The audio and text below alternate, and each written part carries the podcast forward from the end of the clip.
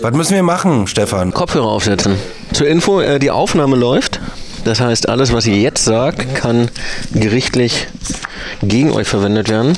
Du weißt ja noch gar nicht, wer wer ist. Das stimmt. Hallo. Hallo. Hallo, ich bin Quote und ich nehme Drogen. Sehr gut. Quote, nimmst du wirklich Drogen? Nee, ich äh, bin ja vollkommen neu hier, deswegen äh, muss ich erstmal beobachten. Pass auf, ich kann dir sagen, wie es läuft. Stefan hat in den letzten zwei Monaten auf Steuerzahlerkosten irgendwas vorbereitet. Ich höre das wahrscheinlich zum ersten Mal alles, weil die letzten elf Jahre habe ich jetzt nicht so präsent immer. Ja. Und dann reden wir einfach irgendwas. Und Stefan sagt ab und zu was Unangemessenes. Ausdrücke, die er wegpiepen muss. Genau. Und eigentlich ist Daniel noch da und singt. Aber das macht er heute nicht, weil er nicht mehr dabei ist. Thematisieren wir das eigentlich? Ja, müssen wir, müssen wir. ja. Also, Müssen wir eigentlich gibt schon. er, gibt er eine, gibt er eine neue Stimme? Ja, aber hast du Peter Niemeyer wieder rausgeschnitten aus dem Intro? Peter Niemeyer muss ihn leider wieder rausschneiden. Hat mich, äh, äh, also war schade. Ja, ich hätte wirklich gerne mit ihm gequatscht. Aber mal, du, mal ganz kurz trotzdem zum Ablauf, ne? Weil ich habe das schon ernst gemeint, ne? Ich habe da, also wenn du mich jetzt mitten im Podcast fragst, was war damals der entscheidende Moment? Was war der Bruch? das seid ihr, keine Ahnung. Ja, und dann, aber dann kommt Quote. Quote hat sich vorbereitet. Quote hat sich vorbereitet. Ja, gut. Ich hab mich. Ja, ja. Hallo zusammen, lasst uns loslegen. How Hey geht weiter, allerdings ohne Daniel, denn der ist auf eigenen Wunsch nicht mehr dabei. Der moderiert jetzt einen spanischen Union-Podcast. Saludos a todos mis amigos españoles de Madrid.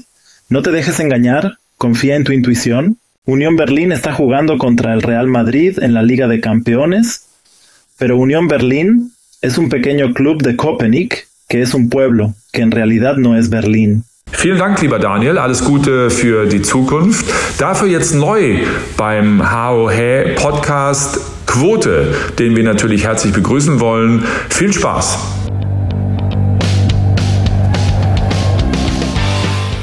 Hallo und herzlich willkommen zur zweiten Runde von Ha-Ho. Hä?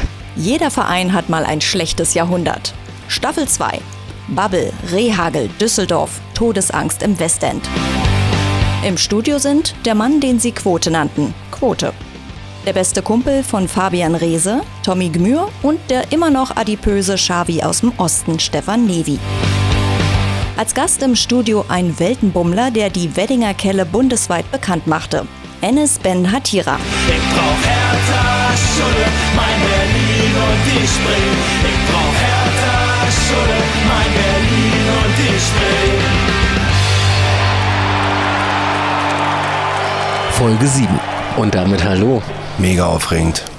Das war Quote übrigens, äh, damit man hier die neue Stimme gleich erkennt. Und dann ist noch Tommy, hallo Quote, hallo Stefan. Hallo Tommy, hallo Tommy im Studio. Wir wollen heute über die Saison 2011-2012 reden, die grandios in Düsseldorf damals dann endete und eigentlich völlig harmlos anfing. Habt ihr Erinnerungen an die Saison so grundsätzlich? Alter, ich habe dir doch gerade im Vorgespräch gesagt, dass das elf Jahre her ist. Und das ist deine erste Frage. Ja, also ich habe in Erinnerung, dass die Saison echt gut losging und dann irgendwie in Düsseldorf äh, den, das Je-Ende nahte. Genau, ich hatte mir da so eine Notiz gemacht, Hertha geht nicht einfach unter, sondern äh, Hertha macht eine Herzensangelegenheit daraus. Als ich das recherchiert hatte, auch für das Buch, da fällst du dann irgendwann auch immer vom Glauben ab und denkst, Wahnsinn, also dass, dass das in fünf, sechs Monaten dann hinten raus passiert ist, kannst du dir eigentlich nicht ausdenken. Wie Quote sagte, es fing eigentlich alles sehr, sehr harmlos an und zwar im Sommer und da noch in der zweiten Liga. Mitte Mai 2011, der letzte Spieltag der zweiten Bundesliga. Bei der großen Party vor 77.116 Zuschauern im Berliner Olympiastadion verabschiedet sich Paul Dardai von der Fußballbühne und Hertha BSC. Die Hertha-Legende. Er ist unser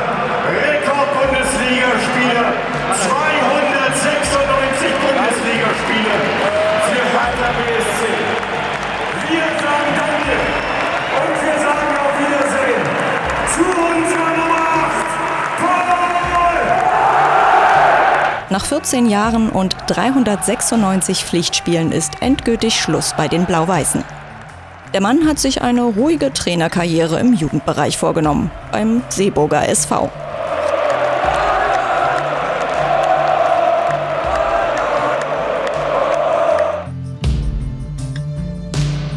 Levan Kobiaschwili verwandelt den letzten Elfmeter der Saison und schießt die Kicker aus dem Westend zum 23. Saisonsieg und 74 Punkten.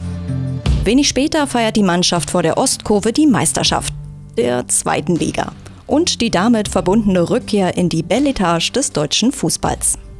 Der Sommer verläuft wenig spektakulär. Hertha verliert gegen Real Madrid, Trainer Markus Babbel lässt sich ein Hertha-Tattoo stechen, die Mannschaft wird mit Bundesliga-erfahrenen Kickern für überschaubares Geld verstärkt.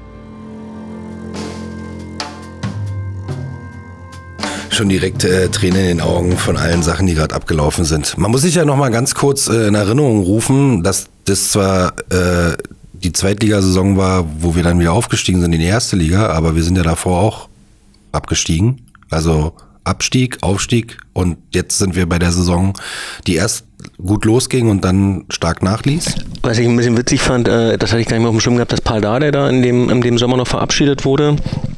Und eigentlich nicht damit zu rechnen war, dass wir den jungen Mann äh, äh, nochmal wiedersehen. Was mich an der Stelle interessiert, wo zur Hölle ist der Seeburger SV und warum ist er da hingegangen? Ich dachte, der wäre direkt in die Hertha Akademie gewechselt. Seeburg ist doch Spandau hinten. Genau, Seeburg so, ist Spandau, da wohnen die ganzen, ganzen Hertha-Spieler. Und er Ähm, wahrscheinlich. Aber sag mal, dieser, diese Aufstiegssaison, 74 Punkte, war das diese Rekordaufstiegs? Nee. 76 Punkte, zwei Jahre später. Ja, wusste ich. Wollte nur mal gucken. Okay. Äh, habt ihr noch eine Idee, wer damals äh, schon im Kader war, also mit, mit wem wir aufgestiegen sind? Die haben ein paar von den Erstliga-Granaten halten können, finanziell wahrscheinlich. Nicht und finanziell überredungstechnisch. Naja, es war ja, man hat ja so ein bisschen gesagt, so gerade jetzt beim Abstieg war das quasi so der Vergleich nicht vergleichbar mit damals, weil jetzt im Grunde alles auseinandergebrochen ist und damals konntest du ja quasi fast den Kader halten. Ramos, Lasogga, Raphael so. Ja, ich erinnere mich noch so äh, besserer Zuschauerdurchschnitt als in der Erstligasaison davor, weil es aber halt auch so eine äh, No-Brain-Gewinngarantie gab. Du bist zu einem Heimspiel von Hertha gegangen und konntest eigentlich damit rechnen, äh, als Sieger vom Platz zu gehen. Hat sich natürlich äh, ziemlich geil angefühlt. Da erinnere ich mich auf jeden Fall noch dran, dass diese Saison mehr Zuschauer hatte als die Erstligasaison davor. Wir haben ein Heimspiel, glaube ich, verloren. Ja, aber wirklich nur eins. Und das war wahrscheinlich auch das völlig absurd. Äh, irgend, irgendein sicherer Absteiger, der 17.000, nee, okay. Ah, Äh, Dann ist es mal ausnahmsweise. Also da hat Michael Arzt dann nochmal seinen Status als Bahnschranke unterstrichen. Ah, ja, nee, nee, nee, nee, nee, nee, nee, nee, nee, brauchen wir jetzt nicht weiter darauf eingehen. Mir fällt's äh, ein. Äh, der Torschütze ist ja auch heute wichtiger äh, Sportkommentator im deutschen Sportfernsehen. Und Kneipier in Köpenick. Nee, brauchen wir nicht drauf eingehen. Genau, also ähm, Soll Daniel in seinem Podcast dann machen. Genau, Ja, dafür ist Daniel jetzt da. Spanisch. Verstärkt haben wir uns tatsächlich mit ähm, äh, Thomas Kraft, äh, Christian Nell, äh, Andreas Ottel, Felix Bastians, Mike Franz, Tunay Torun und später dann Enes Ben Hatira. Und ich fand so auf dem Papier, als ich das auch gesehen habe, also mit der Mannschaft Sah stabil aus. gehst du eigentlich entspannt in die Saison. Also Champions League Erfahrung. Ja, und Mike Franz ja auch klassisch der Spieler, den du hast, wenn er beim Gegner spielt, und Ja, den du ja. liebst, wenn er bei dir spielt. Ja, ja, absolut. Geiler Typ eigentlich Ja. auch. absolutes Mentalitätsschwein. Also wirklich alles niedergemäht, was irgendwie Ähnlich wie auch Lell, ne? aber der hat eher im Privatleben alles niedergemacht. Der hat im Privatleben, Ja, ja. Christian Lell, konsequent im Privatleben. Und Ottel hat es ja geschafft, heutzutage quasi ein, härter Meme zu sein. Also wenn man über schlechte Mittelfeldspieler spricht, dann sagt man, spricht man eigentlich immer über Ottel. Der war ein Jahr bei uns, oder? Ja, keine Ahnung, auf jeden Und Fall zu lange. alles eingerissen. Aber der war wirklich auch nur da. So. So kann ich mich auch an den erinnern. Also hast du auf dem Papier gesehen, also Lasogga, Ramos, Raphael. So, damit bist du vorne eigentlich, äh, ja. Ja, und wie gesagt, mit diesem Absteigen, wieder aufsteigen und dann denkst du halt so, ja, jetzt ist doch erstmal alles wieder in ruhigen Fahrgewässern. Wir sind ja nicht äh, die Fahrstuhlmannschaft äh, schlechthin. Oh, und dann wird man eines Besseren belehrt. War jemand gegen Real Madrid im Stadion? Nee, ich war nicht da. Ich glaube tatsächlich, dass ich da war. Ich glaube nämlich auch, dass ich da war und ich glaube, dass ich äh, Ronaldo Mhm. einmal einen Freistoß gegen Hertha habe schießen sehen und der war auch drin. Mhm. Fand ich wahnsinnig beeindruckend. Einen Ball hingelegt, klack, drin, nicht haltbar. Ja, der konnte ja auch ein bisschen kicken, ne? Ja. Das war ein anständiger Kicker, oder? Ja, ja. ja. Das wäre einer für uns gewesen. Ich erinnere mich immer noch an diese komischen Opel Cups gegen alle Mannschaften, die Opel auf dem Trikot hatten, Bayern und so weiter und so fort. Aber dieses Real Madrid-Thema, das war das nicht sogar irgendein Jubiläumsspiel oder sowas? Deswegen- 120 sind wir ein Jahr später Ja, geworden. okay. Dann war das einfach nur so. Pflichtspiel war es nicht. Für also die- das weiß ich. Ach so. War nicht Supercup oder so? Das du der hast dich, Aufsteiger, du hast dich auf, gefreut. Das der Aufsteiger der zweiten Liga Das war so ein. Charity-Spiel. Ach so, scheiße. Nee, es Ja, war ein ernstzunehmendes Ja, Vorbereitungsspiel Vorbereitungsspiel. für die erste Liga. Lass uns mal weitermachen. Ähm, wir beginnen dann einfach mal mit der Saison. 6. August. Der Auftakt in die neue Bundesliga-Saison misslingt. Hertha verliert zu Hause mit 0 zu 1 gegen Nürnberg. Diesmal bleibt es ruhig im weiten Rund. Anderthalb Jahre zuvor schossen die Franken in der Nachspielzeit den Siegtreffer. Und Torhüter Raphael Schäfer zeigte der Ostkurve den Mittelfinger. Daraus resultierte ein Platzsturm und viel Chaos. Auf die Fresse! Auf die Fresse! Auf die Fresse! Auf zu! Was ist denn da draußen los gewesen? Ja, die Trainer am Rad, die Fans von Hertha. Die haben die Absprengung, äh, irgendwie sind die über die Absp- Absperrung gekommen. Ja, ist schon ein bisschen krass im Moment. Also ich habe das Justiziabel einmal abchecken lassen. Es ist alles verjährt. Ich hasse den heute noch. Hast du den Pieper bei der Hand? Also ernsthaft, ne? Raphael Schäfer, der hat auch einfach Berlin-Verbot. Ich hasse den wirklich, nee, anders. Ich glaube, also, wir haben uns äh, revanchiert. Äh, war das nicht DFB-Pokal? Kurze Zeit später, wo wir in Nürnberg äh, gewonnen haben. Ich glaube, das äh, war, okay, kurze Zeit später war vielleicht übertrieben, aber zwei, drei Jahre. Wir hatten es nicht vergessen auf jeden Fall. Der hat es auch während des Spiels äh, mehr als einmal zu hören bekommen. Und wir haben dann, äh, sind dann tatsächlich äh, wieder unserer äh, Historie im DFB-Pokal weitergekommen. In die zweite Runde. Mindestens. Nee, nee, ich glaube, das war schon ein bisschen weiter. Dritte. Ja. Vor allem jetzt gerade in einem Einspiel hat man dieses Tür zu, Tür zu gehört. Dieser Piep. Also der stellt sich dahin, lässt sich hinreißen, macht irgendwie eine Geste. Ich glaube, es war nicht mal der Mittelfinger. Ich Doch, glaube, es doch, war gibt nur ein Foto. dieses. Ich habe ein Foto gesehen. Es gibt Okay. einen Mittelfinger. Anyway, also ne, auch völlig dämlich, okay. Aber dann der Erste zu sein, der in den Katakomben steht und bevor alle seine Mitspieler drin sind, zu rufen, Tür zu. Das zeigt ja auch einfach, was das für ein Typ ist. ne? Also jetzt mal ernsthaft. Man muss auch mal dazu sagen, ich weiß nicht, ob das jeder von euch vor Augen hat, aber dieser Graben ist echt fucking tief. Ja. Und da, man, man kann nicht einfach von einer Kurve ins Spielfeld reinspringen, ohne sich alle Extremitäten zu brechen. Also da muss schon ordentlich äh, hochgehoben und hochgeklettert werden. Es ist unfassbar, wie schnell das innerhalb von kürzester Zeit ging. Und ich glaube, das war natürlich auch ja, vielleicht äh, übertrieben oder wie auch immer. Aber da kann man auf jeden Fall mal sehen, wie viel sich da so angestaut hatte überhaupt und dann diese Provokationen on top, äh, da sind auf jeden Fall diverse Sicherungen durchgebrannt, weil ja dann auch nicht mehr so wirklich Halt gemacht worden ist vor Freund und Feind. Das war auf jeden Fall jetzt nicht so. Na, die Ordner haben nichts abbekommen, das nicht gesehen. Also die haben Nee. Werbetafeln sind Ja. Auswechselbank. Da ruft Ernest an. Ich gehe mal runter. Hello. Ich stand auch in der Kurve und ich, ich weiß noch genau, wie dieses so Zucken, so gehe ich jetzt mit, weil du hast schon gesehen, okay, und ich bin jetzt eigentlich nicht dafür so, aber die Energie in dem Moment war halt so und es war, ich bin nicht gegangen dann, mein Kumpel meinte, ah, bist bescheuert.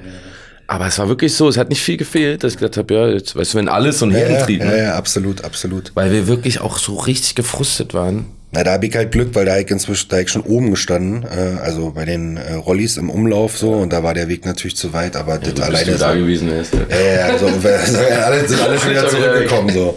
Ja, ich meine, das war auf jeden Fall echt eine heftige Situation, die natürlich auch äh, überhaupt nicht, also selbst, ich meine, wie oft hat man das erlebt, dass irgendeiner irgendwie provoziert oder irgendwo vor, vor dich läuft und irgendwie eine Geste macht oder wie auch immer, ähm, aber dass das dann halt direkt so ein... Ja, da kam so alles Schwung zusammen, kommt, weil ja, ja. natürlich einfach alle auch so völlig am Boden waren und auch so wenig Gespür dafür zu haben, auch als Spieler.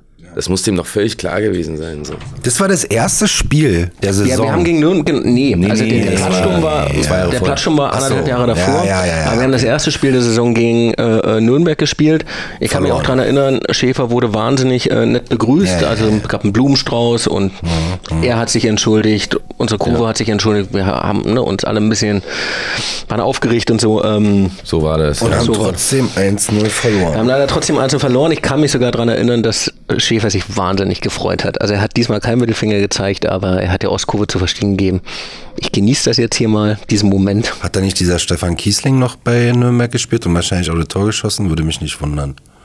Aber gut. Bin ich nicht gut genug vorbereitet, aber Ja, das können wir nebenbei Das ist aber ungewöhnlich für unseren Podcast. Wir, sind, wir sind dafür bekannt, schlecht vorbereitet zu genau. sein und viele Halbwahrheiten auszusprechen. Ich hatte ja irgendwie noch gelesen, ähm, ein späterer Präsident von Hertha hätte einen, einen gewissen Teil des Publikums angestachelt, über drüber zu hüpfen. Ich erinnere mich äh, daran, ähm, das ist, glaube ich, eine von ungefähr 37 verschiedenen Geschichten, wo ihm vorgeworfen wurde, dass er irgendwie irgendwelche Leute angestachelt hätte. Er hat ja auch oft genug ähm, Probleme deswegen bekommen damals.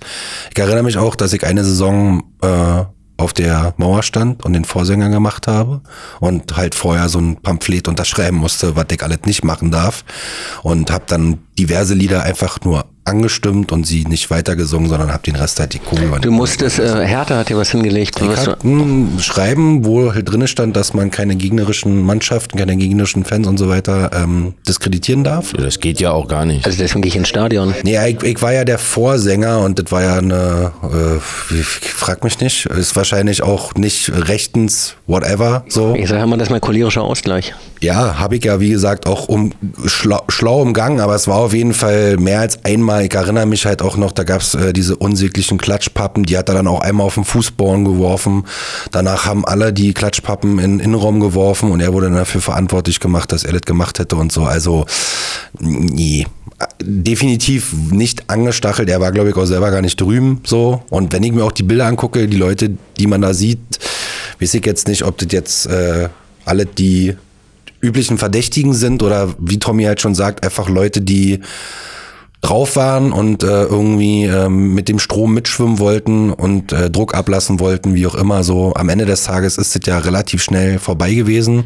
Irgendwann sind ja die Cops dann schon gekommen und äh, haben sie alle wieder zurückgetrieben und dann sind alle wieder zurückgehüpft und Äh, ja, und vor allem, ich meine, wir haben ja gerade drüber gesprochen, also ich fürchte, wer die Menge angestachelt hat, war Raphael Schäfer und nicht äh, irgendjemand aus der Kurve. So, und jetzt ähm, zu dem Spiel zurück nochmal. Der Torschütze war Thomas Peckhardt und die Vorarbeit kam von einem gewissen Jens Hegler, Fußballgott. der wahnsinnig geglänzt hat in Berlin. Ich habe immer gehört, Jens Hegler soll der absolute Trainingsgott gewesen sein, hat immer abgeliefert, Ja. aber sobald er auf dem Platz stand und angepfiffen wurde, hat er nicht einen Ich nehme das zurück, als ich vorhin meinte, dass Andreas Ottel das Meme. Es ist eigentlich Jens Das ist eigentlich jetzt Jens Hegler. Wirklich. Aber sieh's mal so. Wenn Jens Hegeler Fußballprofi wird, das heißt doch einfach, dass, dass du alles schaffen kannst. Selbst wir können das noch schaffen. Ja, du musst nur dran glauben. Brauchst ein bisschen Momentum. Oder irgendjemand kennen, der sich für dich einsetzt. Also, Nein, Jens Hegler, liebe Grüße gehen raus. Klasse Typ. ist doch mittlerweile auch irgendwie im Tech und Ich hoffe. unter, unterwegs. Ja. Wieso wisst ihr solche technischer Sachen? Direktor. Technischer Direktor. Wieso wisst ihr solche Sachen? Ich weiß das ja gar nicht. Er sagt das auch. Er kann auch Ach irgendwas so, behaupten. okay. Tommy wirft mir auch vor, polnische Interviews zu Also, lesen. Entschuldigung, als ob jetzt hier irgendjemand Jens Hegler googelt, während er das hört und guckt, ob das wirklich stimmt. Felicio? Ja. Ich wusste bis jetzt nicht, äh, hatte schon verdrängt, dass er mal bei Hertha BSC gespielt hat. So, lass uns mal weniger über Jens Hegler und mehr über Hertha reden. Ja. Hatte die Nummer 13. Hat mich nämlich total angenervt. Äh, vorher hatte die Chelbrett, dann ist der zurückverliehen, also er musste zurück nach Hamburg. In der Zeit kam Jens Hegler, hat sich die 13 geschnappt und dann hat Chelbrett die 3 bekommen. Krasse Story. Kannst du nochmal erzählen? Seid ihr eingeschlafen? Tut mir leid. 26. August.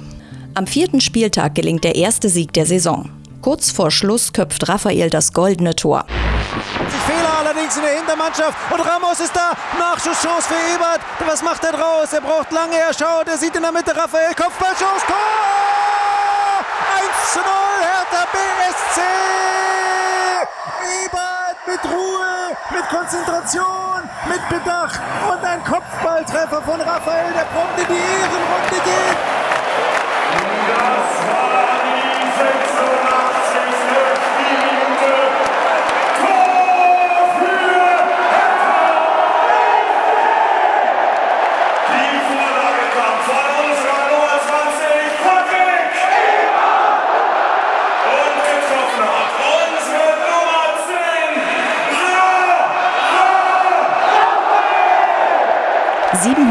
748 Tage mussten die Berliner auf einen Heimsieg warten. Das letzte Mal gewann Hertha am ersten Spieltag der Saison 2009-2010 zu Hause gegen Hannover mit 1 zu 0. War jemand im Stadion? Raphael, das Kopfballmonster. 100 pro. Also Heimspiele gibt es jetzt nicht so viele Ausreden. wenn es dann auch noch am Anfang der Saison war, hat man ja auch noch ein bisschen mehr Interesse daran.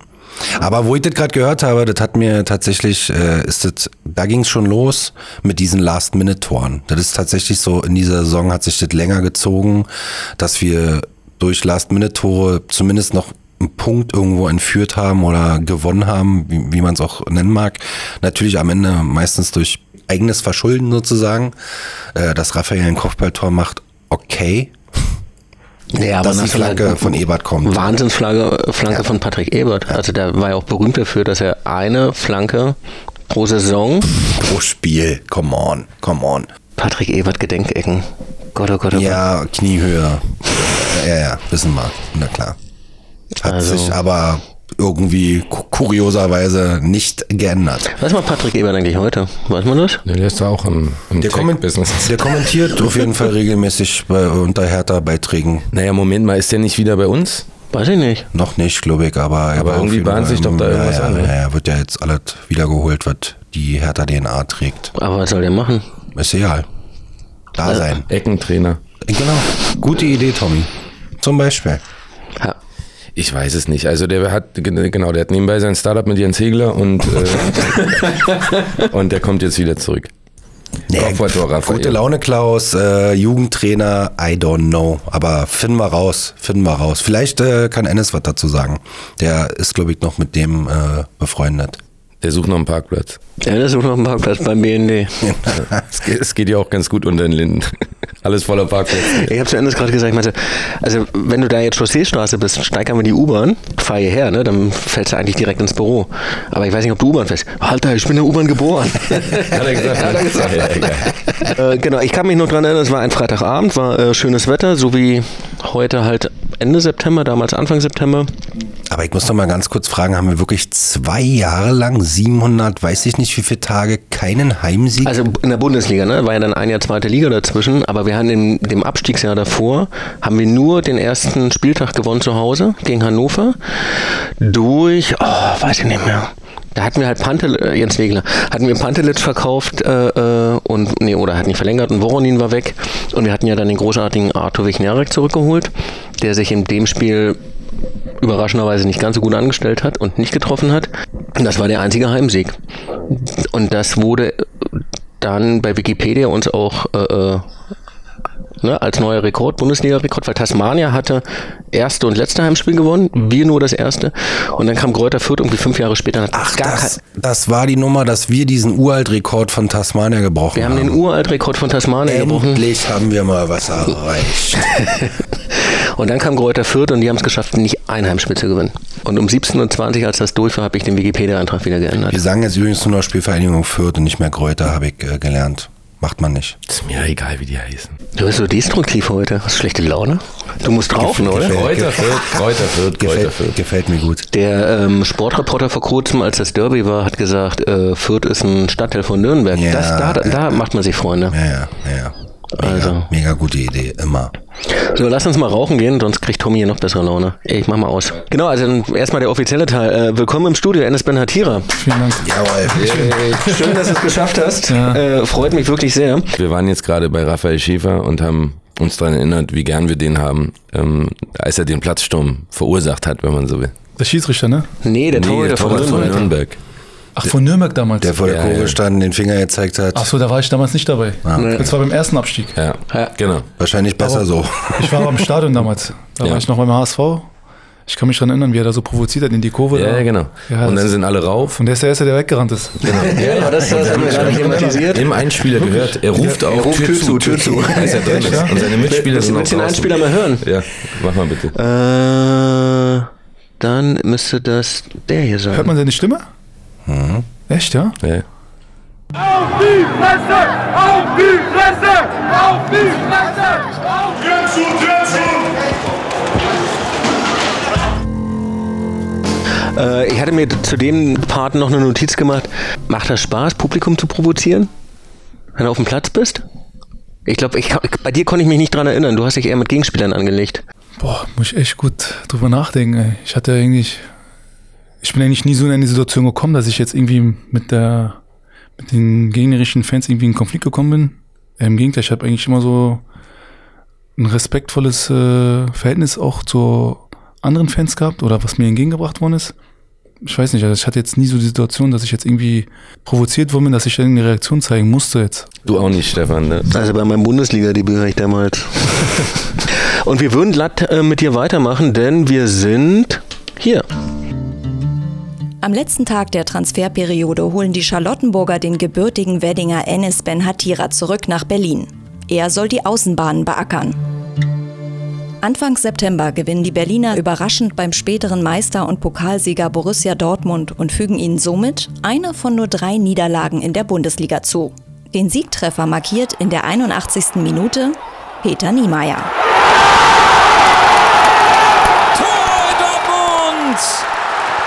Das Tor in Dortmund und es ist wieder für die Gäste die 2 zu 0 Führung. Und ich glaube, es war Peter Niemeyer. Das 2 zu 0 für Hertha BSC Berlin. Und Markus Babbel gibt einen Aus unten. Es gibt Wasser für alle an der Berliner Trainerbank.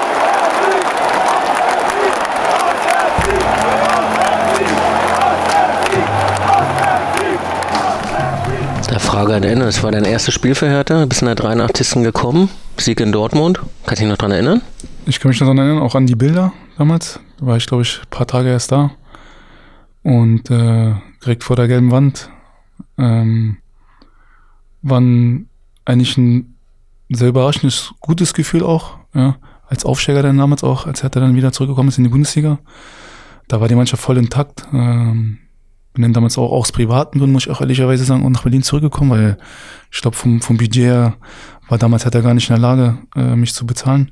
Hab's dann trotzdem gemacht, wollte auch unbedingt zurück, wollte meinen Bundesliga-Traum erfüllen, halt dann auch in dem Stadion zu spielen, wo ich halt selbst Balljunge war. Und ähm, ich finde, die Mannschaft, ähm, die Atmosphäre, das Zusammenspiel mit, dem- mit dem Trainerteam war echt äh, super. Deswegen glaube ich, kommen wir noch auf ganz andere Themen. Deswegen sage ich jetzt auch bewusst, dass äh, sich es dann, wie es dann sich zum Schluss entwickelt hat, ich es niemals erwartet hätte. Ja, vor allem, weil ich auch vom HSV gekommen bin.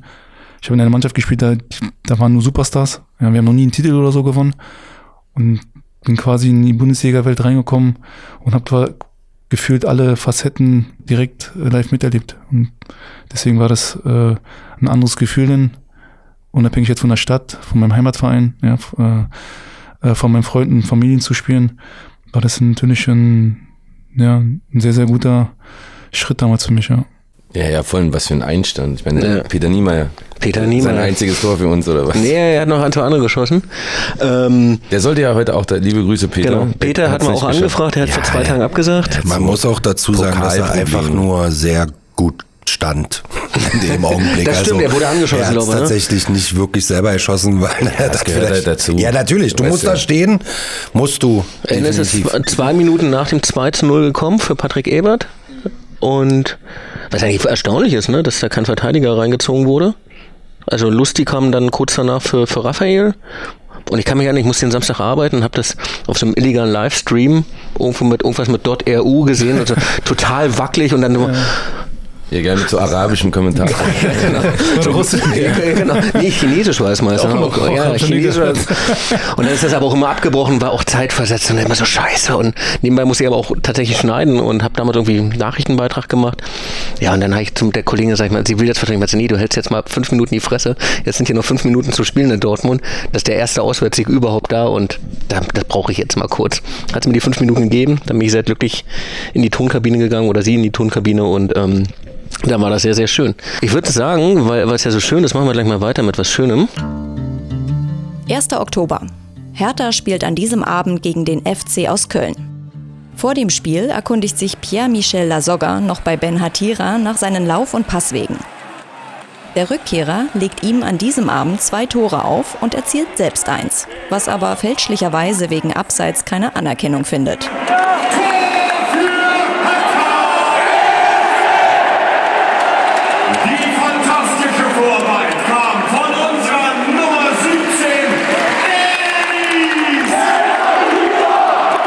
Berliner Olympiastadion ist man sich sicher, dass die Probleme auf den Außen nun gelöst sind.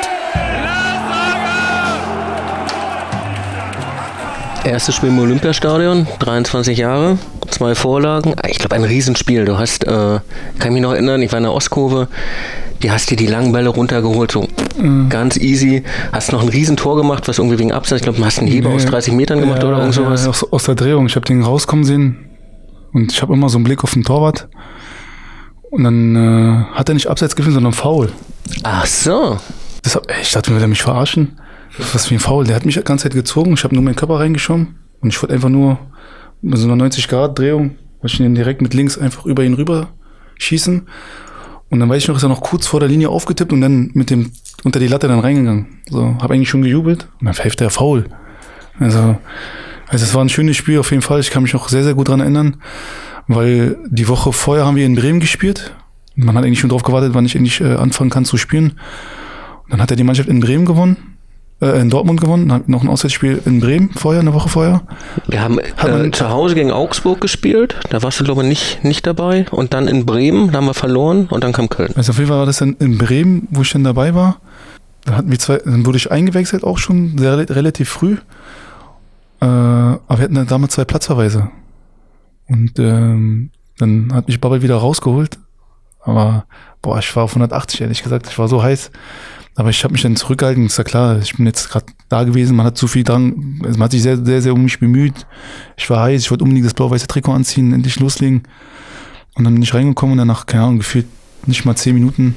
20. 20 Minuten war das? Du hast bis in der 46. für Ja, Touren gekommen, genau, Ja, und bis dann in der 66. Jetzt sag ihm doch nicht, wann er reingekommen ist. Das weiß er doch wohl besser Nee, ich habe das nicht in Erinnerung, dass ich in der Halbzeit reingekommen bin. Ich, hab, ich, wusste, ich weiß relativ früh, weil ich mich schon die ganze Zeit warm gemacht habe und das Spiel nicht, das Spiel nicht so gut lief. Ja, und dann hat er mich schon wieder ausgezogen, als er mir die Hand gestreckt hat, meinte, nächste Woche spielst du fahren an. Zu Hause. dann war ich, okay, alles klar. Ah, schle schlechtes Gewissen, weil er dich runtergenommen hat. Ja, weil ich meine, ich war da, gute Trainingswoche gehabt, man hat sich gefreut, verlorener Sohn ist wieder zurückgekommen und diese ganzen Geschichten halt. Und äh, ja, wollte unbedingt spielen natürlich, wie es halt immer so ist, wenn man gerade in eine neue- Mannschaft wieder reinkommt. Und dann, äh, ja, und dann kam halt das äh, Spiel in Köln, äh, zu Hause gegen Köln. Und äh, ja, ich weiß nicht, ich habe dann damals nach langer Zeit dann wieder diesen Iro mir äh, reingehauen. Und dann lief es dann ja wie geschmiert. Also vom ersten Ballkontakt an hatte ich echt schon ein gutes Gefühl. Ich mag eh Abendspiele. Das Spiel, äh, das Stadion war auch voll. Und äh, der Empfang war super. Hatte ich echt, kriege ich heute noch Gänsehaut. Und dann, äh, wo wir relativ schwer ins Spiel reingekommen sind, ich hatte am Anfang wenig Spelle bekommen, weil wir da nicht so uns gut rausgespielt haben. Und dann weiß ich noch, dass die Trainerbank auf der rechten Seite, auf der Seite von Christoph Janka, äh, ihn immer zugerufen, diagonal, diagonal, weil ich stand dann immer fünf Minuten fast alleine. Ich hatte, glaube ich, einen Umfang von 20 Metern, wo, wo keiner vor mir stand oder neben mir stand oder hinter mir stand. Und dann kam halt diese Bälle, die dann halt immer über diagonal rübergeschlagen worden sind, wo ich dann einfach nur quasi diagonal geradezu aufs Tor laufen konnte, zwei Mann ausspielen konnte und dann entweder querspielen konnte oder selber schießen konnte. Und hat sich Lasogga wirklich erkundigt vorm Spiel? Nach Ja, ich habe ihm gesagt, dass er einfach nur, wenn der, äh, wenn ich reingehe in den 16er, er eigentlich lieber im Rückraum stehen soll, weil jeder zum ersten läuft. So, bei dem ersten Ding musste er durchlaufen, weil der 5 Meter Raum frei war. Ich habe den Ball ja so gespielt, dass er den Ball einfach nur reinpusten musste. Und beim zweiten Ding war es ja dann genauso. Da habe ich ihn einfach nur um das Standbein von meinem Gegenspieler drumherum geflankt und hat den den Kopf einfach nur hingehalten. Das ist, der, der weiß schon, der hat schon einen Riecher, er weiß, wo er stehen muss. Der Pierre-Michel Lasogga. Und dann, äh, ja, hätte ich gerne noch dieses Tor noch unbedingt. Ich, hab, also ich, ich wusste, dass er sich erkundigt hat, weil ihr, ihr habt ein gemeinsames Interview nach dem Spiel gegeben. Daran konnte ich mich irgendwie noch erinnern. Pierre war wahnsinnig aufgeregt, war 19 oder so, ne? war super jung damals auch noch. Und da hatte er das erzählt, deswegen hatte ich das noch im Kopf gehabt. Ja, war auch, ich meine, er hat dann dieses gute Zweitliga ja auch gehabt, hat ein paar Tore gemacht und dann ging es halt los in der Erstliga mit seinem Gewicht, ist er fit genug, kann er, kann er da mithalten. Das waren halt so Sachen, die ihn dann so beschäftigt haben, woran ich mich noch erinnern kann. Und äh, ich weiß nicht, haben ihn dann damals Lasagne genannt, statt Lasogga. Ja, das, das war so eine Sache, äh, wo man ihm ein bisschen Unrecht getan hat. Natürlich ist er von Natur aus, sage ich mal, einer, der ein bisschen mehr dran hat als jetzt ein anderer. Er ist ein sehr kräftiger Typ. Ja, auch selbst wenn er 10 Kilo abnehmen würde, hat, ist er halt einfach immer noch so ein schwerer, wuchtiger Stürmer. Und das hat ihn auf jeden Fall dann so einen kleinen Befreiungsschlag gegeben. Ich mal kurz anhaken. Ich habe nämlich, ähm, als er einen Kreuzbandriss hatte, ich glaube ein Jahr später, dann in der zweiten Liga, hat er sich recht früh das Kreuzband gerissen, habe ich im, im Hühnerhaus in Kreuzberg mit seiner Family getroffen. Und Ich, das war ich, so, glaube, nee, ich glaube, das war noch im Erstliga, ja, als wir gegen hier gespielt haben, gegen Hoffenheim in dem Spiel. ich habe ihn halt, also da war er dann gerade im Aufbautraining, ja, genau, ja, genau. da war er im Aufbautraining und war 10 Kilo leichter und sah so unfassbar drahtig aus. Mhm. Und ich dachte, Alter, das Gewicht musst du halten, dann rennst du jedem davon. Und ich habe dann aber später im Interview gelesen, nee, er will sich nochmal ein bisschen Gewicht draufpacken, weil er braucht das irgendwie, um, Um sich dann wohler zu fühlen. Genau, um Ja. sich wohler zu fühlen. Das war Deswegen war er ja auch im Hühnerhaus. genau. Proteine. Also, aber er hat der Familie serviert, ne? Familie saß dann da und äh, Wenn du alles so triffst, das ist ja Ja. Wahnsinn. das war wirklich Zufall. Bin ich zum Hertha-Spiel gefahren. Ich weiß gar nicht mal gegen wen, aber da habe ich ihn getroffen. Weißt du, wer dein Gegenspieler war gegen Köln? Ein Brasilianer, ich habe den Namen vergessen. André Chino.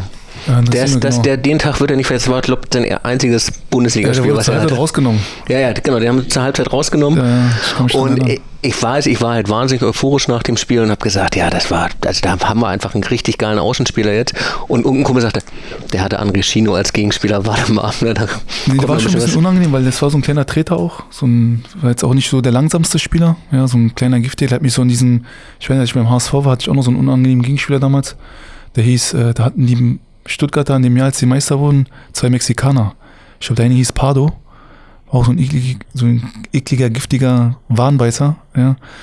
Aber wie gesagt, ich hatte ich kam voll mit Tempo auf ihn zu. Ich brauchte nicht mal eine Körpertäuschung zu machen, weil bis, bis er sich gedreht hat, war ich schon, hatte ich schon diese 10 Sekunden Vorsprung und war da schon quasi gerade drauf zu, zugelaufen und habe den Ball einfach nur quer gespielt. So. Aber es lief dann alles, wenn man in so einem Flow drin ist, in seinem Rhythmus drin ist. Ich kam ja auch relativ fit äh, vom HSV, habe die ganze Vorbereitung ja gespielt und noch, äh, noch gesp äh, äh, trainiert. Und äh, ich weiß noch, im zweiten Heimspiel von uns hab, war Hertha bei uns zu Gast. Ja. Und dann fingen ja schon die Gespräche ja schon an. Ja, und deswegen war das relativ gut. Wie hast du gegen Hertha gespielt? Nee, du hast nicht gespielt, das habe ich mir schon nachgeguckt. Ich durfte nicht spielen. Durftest nicht spielen. 2-2. Da war ich auch froh das drüber. Das, äh, daran kann ich mich noch daran erinnern, auf jeden Fall. Das ist dann halt immer so. Aber das 2-2 der vom Jatovic kann ich mich noch erinnern, ist da rein, rein, reingekommen wie so eine Airlines. Ecke Raphael. Ein schönes Tor. Das 2-2 war das damals. Geil, dass du das noch weißt. Sehr gut. Ja, das war ja kurz vor meinem Wechsel. 88. Minute. Ja, genau. Und ich Die mag ja auch gerade ja, vom HSV, das Stadion mag ich ja sehr. Ja, vor allem den, den Gästeblock. Das sieht richtig geil aus, wenn dann das, der Gästeblock voll ist und dann die, die Gastmannschaft ein Tor macht, dann, wenn es da alles da bebt und, und da alles rumgeworfen wird. Ist schon geil.